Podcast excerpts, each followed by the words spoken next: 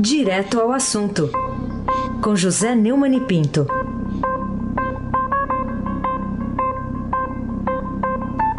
Oi, Neumani, bom dia. Bom dia, Raíssen Abac, o craque. Bom dia, Carolina Ercolim, Tintim, por Tintim. Bom dia. Bom dia, Almirante Nelson e o seu pedalinho.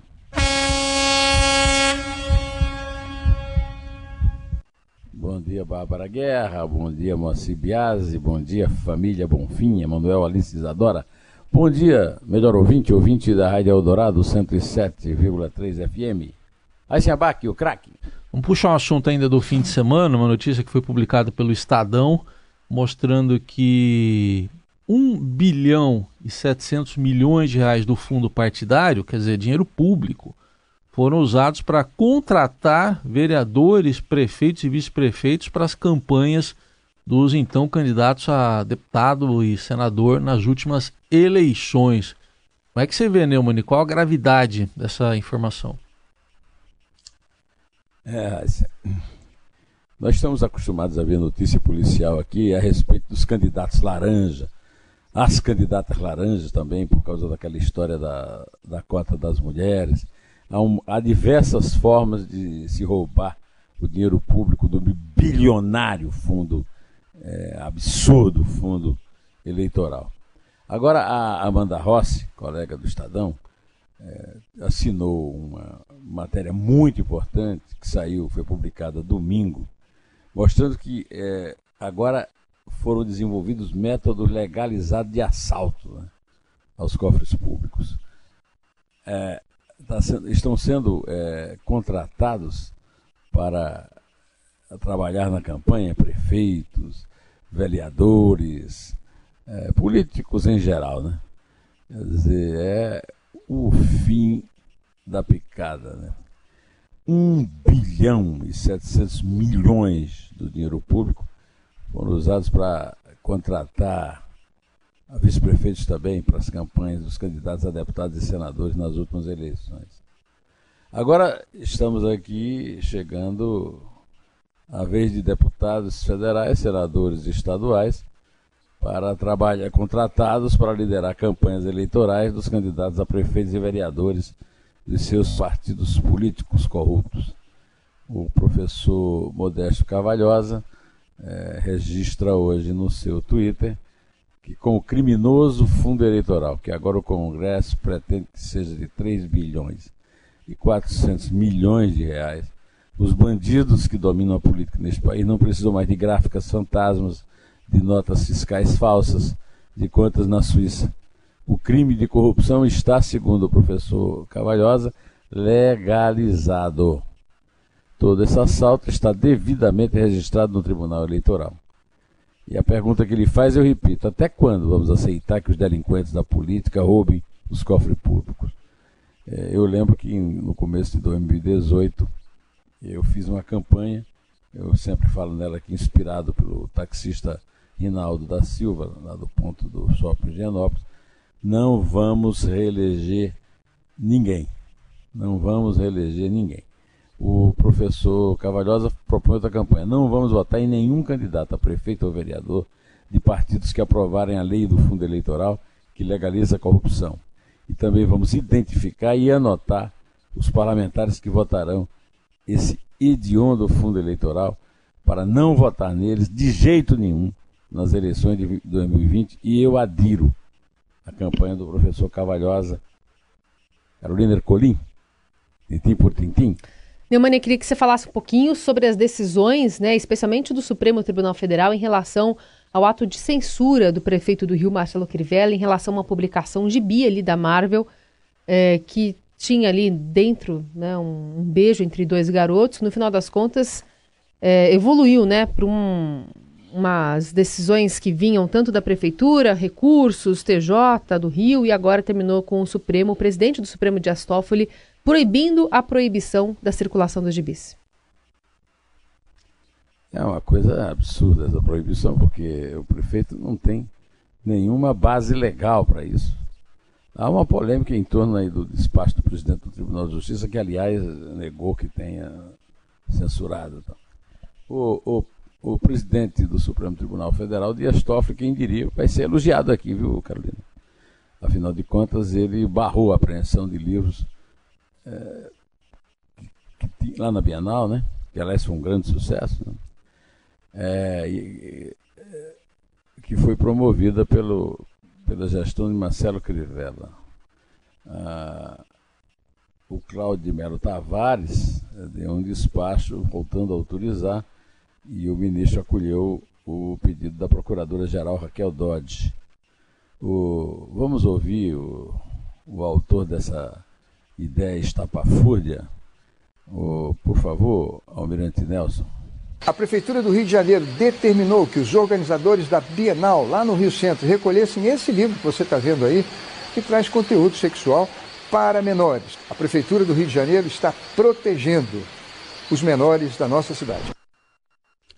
O prefeito queria aparecer, queria ser notícia. Talvez melhor se ele passeasse nu com uma melancia na cabeça no caçadão de Copacabana. Porque desta forma, ele, de uma forma completamente estúpida, ele conseguiu foi chamar a atenção, fez propaganda do livro que ele queria censurar. É, é o Heisen Abac, é o craque. O Neumann, é, queria falar também com você sobre a passagem do João Vacari, João Vacari Neto, ex-tesoureiro do PT, para o regime semiaberto de prisão, podendo morar com o tio com tornozeleira eletrônica, após um cumprimento aí de menos de quatro anos e meio de uma pena original que era de 45 anos e meio. O que, que você comenta sobre isso? O Heisen, eu recebo há mais de 10 anos, 15 anos, é, correspondência do pessoal do Bancop, da cooperativa dos bancários. Né? O, o senhor João Vacari, que era o presidente, ele assaltou para o PT e para a fortuna pessoal e para a fortuna do Lula é, as economias de mais de 6 mil famílias de bancários da Bancop, ele quebrou a Bancop e continua sendo condenado. Ele continua sendo ainda. Esta semana eu já recebi notícia de condenação dele, passado pelo pessoal que fez a, os agredidos, os roubados, os é, assaltados por ele. Né? Agora, isso é, não é, altera na, uma coisa fundamental que é o fato dos políticos, exatamente como o professor Carvalhosa me inspirou na primeira resposta, né? legislarem a favor da bandidagem. Né? Esse camarada, ele cumpriu 9% da pena original do Moro. Essa pena foi é, atenuada pelo, pelo Tribunal Regional Federal da Quarta Região. E ele acaba de ser agraciado por aquele induto que o Temer deu e que o Supremo Tribunal Federal, é, todo ocupado por políticos corruptos que estão sendo processados, alguns até presos, como é o caso do Lula, que indicou vários ministros. Né? E agora tem o cinismo seguinte: ele está indo para. Não existe, eu já falei aqui, não existe essa história de, de semiaberto no Brasil. O professor Miguel Reales Júnior já mostrou isso, já falou isso na entrevista que me deu no meu, no meu blog. Né? Agora, ele, é o, o, graças a essas penas atenuadas, um camarada como o Vacari pode virar o herói do partido, sem delação premiada, né, o que mostra que delação premiada não, não atenua grande coisa ao contrário do que dizem seus críticos, né, mas continua sendo um elemento importante para que se desbaratem quadrilha, né, e sai agradecendo o apoio que teve da militante na nota oficial. É, é, quando esteve preso por injustiça do juiz Sérgio Moro. E deixou um abraço forte aos militantes que estão enfrentando a guerra implementada contra eles, os, os membros do diretório que, que ajudaram a sua família. Tem uma cunhada dele, inclusive, que tem um apartamento naquele prédio lá do Guarujá, o mesmo do Lula, a amante do Lula também, a Rosemary Noronha, tem, né? Agora, ele, ele diz um, um, uma verdade e duas mentiras cabeludas. Né? A verdade é que ele, é, ele fez o que o partido mandou, ele cumpriu a vontade do partido. Até aí tudo bem. Aí diz assim: e, e, e, respeitar a lei, não. A vontade do partido não era respeitar a lei, tanto que o, a cúpula, todos os tesoureiros do partido estão presos. E a vontade política da sociedade brasileira. Rapaz, o, o, PT levou uma surra na eleição municipal, uma surra na eleição federal. É, está em, em, verdadeira, em verdadeiro miserê eleitoral e vem o cara fa falar, fazer uma nota mentirosa, cínica e canalha. Carolina Ercolim, tintim por tintim. Neumani, queria que você fizesse uma avaliação sobre as últimas entrevistas que o presidente, o ex-presidente Lula, concedeu lá dentro da, da cela, né, onde ele fica na Polícia Federal em Curitiba. Teve entrevista para a BBC, teve para a Carta Capital. Que avaliação você faz do que tem dito o ex-presidente? A entrevista da Carta Capital, é, se é possível o Lula ser mais cínico do que é normalmente, mas chega às raias. É uma capa com uma foto enorme dele. Estou aqui e os canalhas estão livres. Lula fala dos objetivos políticos de sua condenação, chama Bolsonaro de entreguista e diz que só sai da cadeia quando for feita a justiça. Aí ele aproveita para comentar fatos atuais. Eu sou republicano porque eu acho que o Estado não é meu. Então eu não posso indicar o presidente da Suprema Corte o meu amigo. Foi o que ele fez. Não propriamente o amigo, Toffoli não é um amigo, é apenas um analfabeto, semi-analfabeto, um advogado que nunca passou, fez dois concursos para juízes na primeira instância e não passou, fez a carreira inteira à sombra do Zé Disseu e do Lula, e o Lula o nomeou advogado-geral da União e, e, membro do. Ele só não pode nomear o membro da Suprema Corte, porque quem elege o, o, o presidente, aliás, é, são os membros. Agora, ele é um dos 11 e vai ser o presidente que mais vai ocupar a, a presidência da Suprema Corte, porque foi, eleito, foi indicado por ele muito jovem. Ele disse que não pode indicar o procurador amigo dele. Ora, todo mundo sabe que o Janot, é, Rodrigo Janot, petista, serviu ao partido na Procuradoria. Se teve sucesso nisso ou não é outro problema, né? É, o, o Lula é o professor de cinismo e de canalice de João Vacari Neto, Raíssen Abac, o craque. Ô Neumann, queria também que você comentasse se já dá para obter alguma informação da investigação sob sigilo da Justiça sobre aqueles hackeadores de Araraquara que forneceram material para ter Intercept Brasil. É, o, o Heisen, o, a revista Cruzoé traz sempre bastante informações é, que não estão nos jornais, é, acaba de revelar que o Vermelho, que é o, o líder dos que a, a Corinha Rona chamou muito brilhantemente de Arara Hackers, num neologismo realmente espetacular, é, depois do, do, depoimento dele, a Polícia Federal produziu um relatório parcial da Operação Spoofing, que trata da, exatamente da investigação sobre é, o hackeamento né, dos Arara Hackers nos telefones celulares de mais de mil agentes da lei e autoridades do Estado brasileiro, indicando quais são as frentes de investigação em andamento.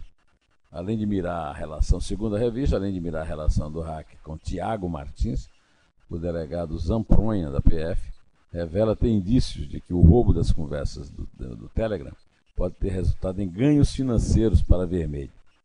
O motivo da desconfiança, segundo a Cruzoé, é uma troca de mensagens de abril de 2019, cerca de dois meses antes das mensagens roubadas serem publicadas pelo site The Intercept PT Brasil, do Glenn Greenwald.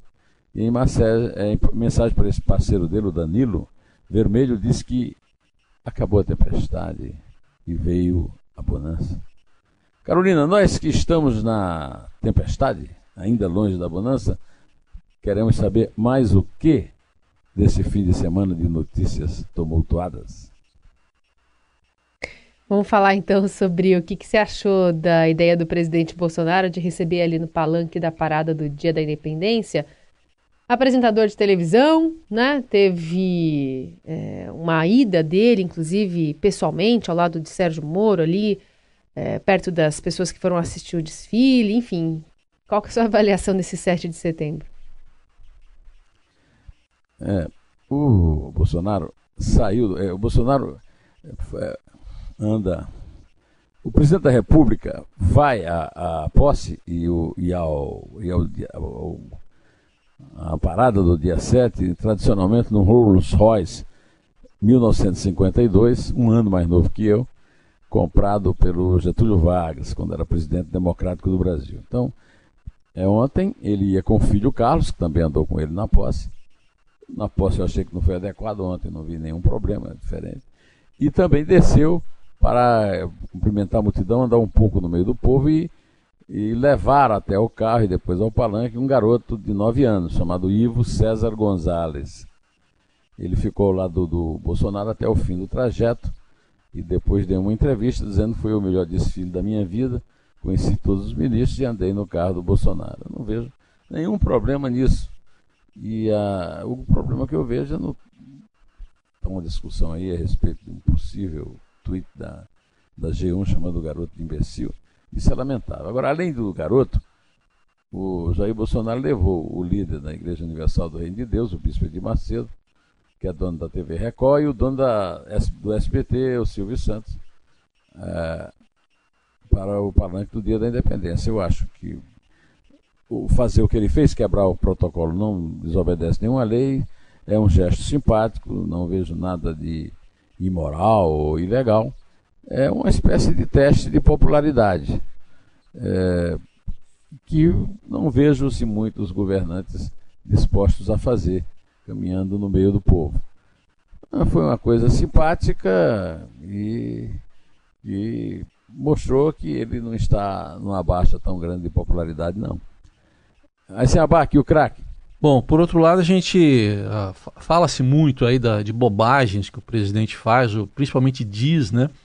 Mas por que que, com tudo, com todo esse quadro aí, a gente não vê uh, os adversários, principalmente da esquerda, aproveitando aí essa, é, essas brechas aí que o próprio presidente dá, hein, Neumann? É verdade. Ah, você, você não chegou a você não era adulto na, na, na ditadura, então hum. você não chegou a, a, a, ser informado, por exemplo, que a esquerda só se une na cadeia, né?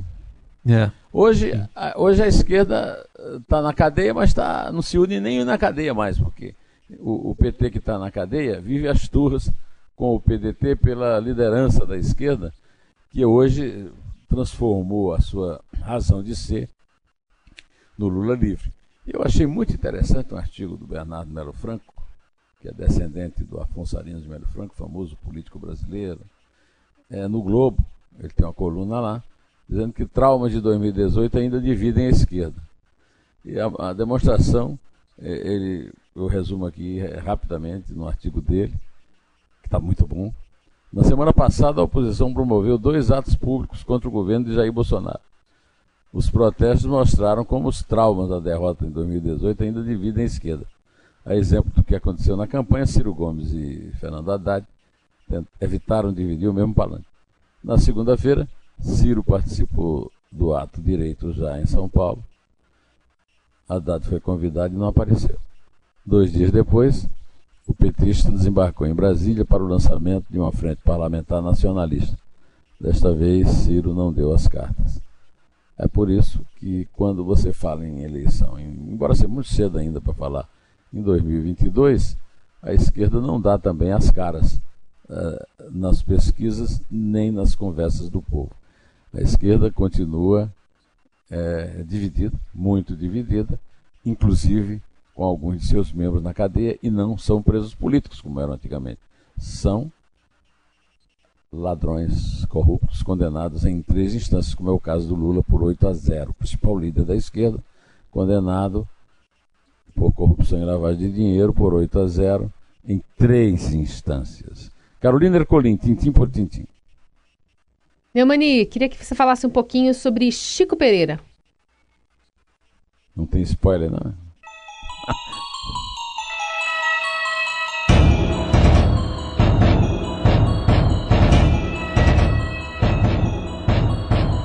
Chico Pereira. Chico Pereira é um artista plástico, está no blog do Neumann, é, está no Estação Neumann.